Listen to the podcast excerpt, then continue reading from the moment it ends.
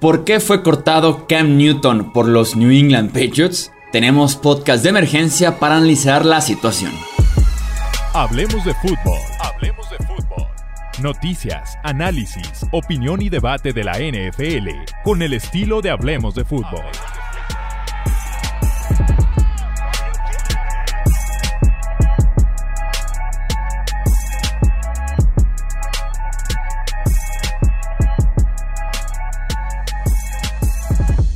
¿Qué tal amigos? ¿Cómo están? Bienvenidos a un podcast más aquí en Hablemos de Fútbol, podcast de emergencia. Yo soy Jesús Sánchez, estoy aquí solito porque tenemos que hablar de lo que pasó en las últimas horas en Foxboro, en el Gillette Stadium, con el corte de Cam Newton y además nombrando a Mac Jones titular de este equipo para la semana 1. Al final de cuentas estamos entrando a la mente de Bill Belichick. Estamos tratando de descifrar lo que pudo haber pensado el entrenador de los Pats para cortar a Cam Newton a unos cuantos días de que inicie la temporada 2021 de la NFL, de que llegue el kickoff. Entonces, todas las teorías son válidas. Los argumentos que ustedes crean y que leo en comentarios son más que válidos. Ahí les va. La que creo yo es mi teoría, mi opinión sobre la situación. Por diversas razones, Cam Newton no es un tipo confiable para los Patriots. Y hablando del coreback de un equipo, debe ser probablemente el jugador número uno en ese aspecto, en su disponibilidad. En lo que puedes confiar en él, el coreback debe ser lo máximo en ese sentido, que debe siempre estar ahí para el equipo y además debe liderar por el ejemplo. Y en ese sentido es por la importancia de la posición, ya que sin coreback en esta liga no se puede ganar, aunque sea una semana, un año, una década, el tiempo que pase sin coreback, además de el liderazgo que conlleva la posición de coreback por la misma importancia que tiene en, en el equipo de fútbol. Entonces, por ahí creo yo empieza la situación con Cam Newton, disponibilidad y confianza. Cam no inspira esa confianza, no se puede contar con él al 100%. El año pasado comprometió un buen inicio del equipo, contagiándose de COVID. No sabemos exactamente las razones, pero al final de cuentas se compromete un buen inicio que tuvo Nueva Inglaterra por ahí dando una sorpresa casi en Seattle para después en contra de Kansas City iniciar a Brian Hoyer. Entonces, en ese sentido no se puede contar al 100% con Cam Newton. Eh, este mismo año, hace una semana, se perdió cinco días de entrenamiento por violar los protocolos de COVID por algo tan simple como salir de la ciudad el fin de semana. Algo muy sencillo, pero que en la NFL 2021, si no estás vacunado, es una violación del protocolo y tienes que irte 5 días a cuarentena. Si eso pasa viniendo de la semana de descanso o eso pasa por alguna emergencia que tuviera el coreback, al final de cuentas eh, se perdería 5 días de entrenamiento durante la temporada regular y tal vez hasta el partido el domingo, ¿no? En caso de que no alcance a cubrir el protocolo o que en efecto por la salida que tuvo eh, regrese y dé positivo por COVID-19. Y claro, como ya lo mencionaba, el no estar vacunado. Creo que esos tres eh, factores implica esto de la confianza y de que no puede estar al 100% disponible para el equipo porque no está vacunado.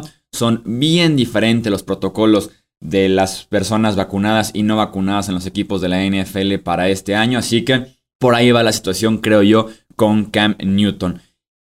¿Por qué es cortado en general Cam Newton en lugar de, por ejemplo, solamente darle el puesto de suplente y dejar a Mac Jones como titular? Con un roster tan talentoso, Nueva Inglaterra tiene que cargar con solamente dos corebacks. Eh, como lo hacía en su momento con Tom Brady y casi siempre Ryan Hoyer, ¿no? Como su atento escudero. En un roster tan pero tan talentoso como es el de este año en Nueva Inglaterra, tanto en la línea ofensiva con los running backs, en la posición de cornerback, por ejemplo, tiene muy buenos linebackers también eh, off-ball y también como pass rushers. Entonces, en ese sentido, Nueva Inglaterra no se puede dar el lujo de cargar, creo yo, a tres corebacks en un roster. Son realmente pocos los equipos que lo hacen de esta forma y analizando entre Brian Hoyer y Cam Newton, Cam Newton podrá ser el mejor coreback de los dos, pero Brian Hoyer es hoy por hoy el mejor suplente para Mac Jones específicamente, porque Hoyer tiene más años en esta liga, tiene muchos más años en el sistema de Nueva Inglaterra y específicamente de Josh McDaniels como para apoyar en ese sentido al coreback novato a una transición al estudio del rival durante la semana. Se considera tal vez que puede hacer un poco más eh, conocedor del juego que el mismo Cam Newton.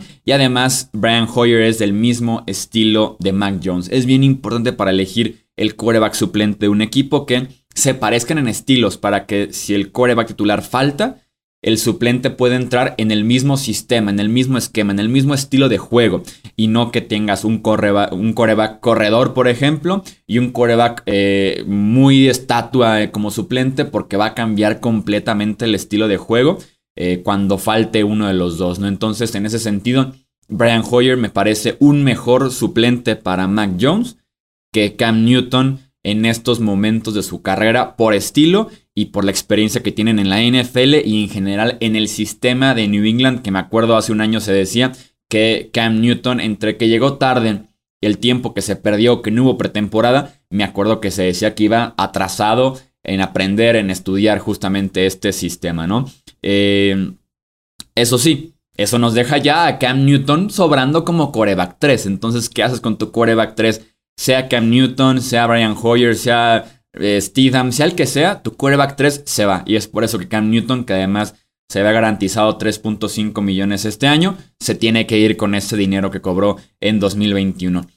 Eh, además, claro que esto tiene mucho que ver, eh, Mac Jones se ganó ese puesto. Es curioso porque creo que esto se pudo haber decidido en las últimas horas del domingo después del partido en contra de los Giants, antes y después de este partido llegando al lunes y finalmente al martes, que es cuando Cam Newton se va cortado. Porque Mac Jones todo el verano tuvo más repeticiones en entrenamiento y en partido de pretemporada. Pero sus repeticiones nunca fueron con el equipo 1, siempre fueron con los suplentes por diseño. La única semana en la que Mac Jones estuvo entrenando con titulares de Inglaterra fue cuando Cam Newton estuvo fuera por protocolo de COVID pero en cuanto Cam Newton regresó, Mac Jones volvió a trabajar con los suplentes. Y tan solo el domingo, el último partido de pretemporada, Cam Newton jugó solamente dos series ofensivas con titulares y cuando entra Mac Jones al grueso del partido, entran también los suplentes. Entonces me da la impresión de que se pudo haber definido en las últimas horas. Eso sí que bien jugó eh, Mac Jones, ¿eh? Qué bien jugó Mac Jones en entrenamientos, tuvimos muy buenos reportes, además de que lo hizo también bastante bien en pretemporada. Eh, porque si Mac Jones, se los aseguro, si se ve mal en pretemporada, Cam Newton no es cortado. Esto se lo ganó al 100% también eh, Mac Jones, se lo ganó a pulso, porque se sienten cómodos con Mac Jones. Es el estilo más parecido a lo que tenían en las últimas dos décadas en Nueva Inglaterra en la posición de coreback. Tiene el talento de ser primera ronda el manejo de la ofensiva, la producción durante la pretemporada. Tuvo una calificación según Pro Football Focus de 92.2. Fue el segundo mejor coreback en pretemporada en toda la NFL. Creo que nada más James Winston tuvo mejor calificación por parte de PFF. 70.8% de sus pases se consideran pases precisos, sean recepción o no, se consideran pases precisos. El tercer mejor coreback de la NFL en esa categoría. Además de que el 6.9 de sus pases completos se consideran de alta dificultad. Eh, séptimo coreback en la NFL en esa categoría. Al final de cuentas, insisto, teorías va a haber muchas. El equipo no nos va a decir absolutamente nada.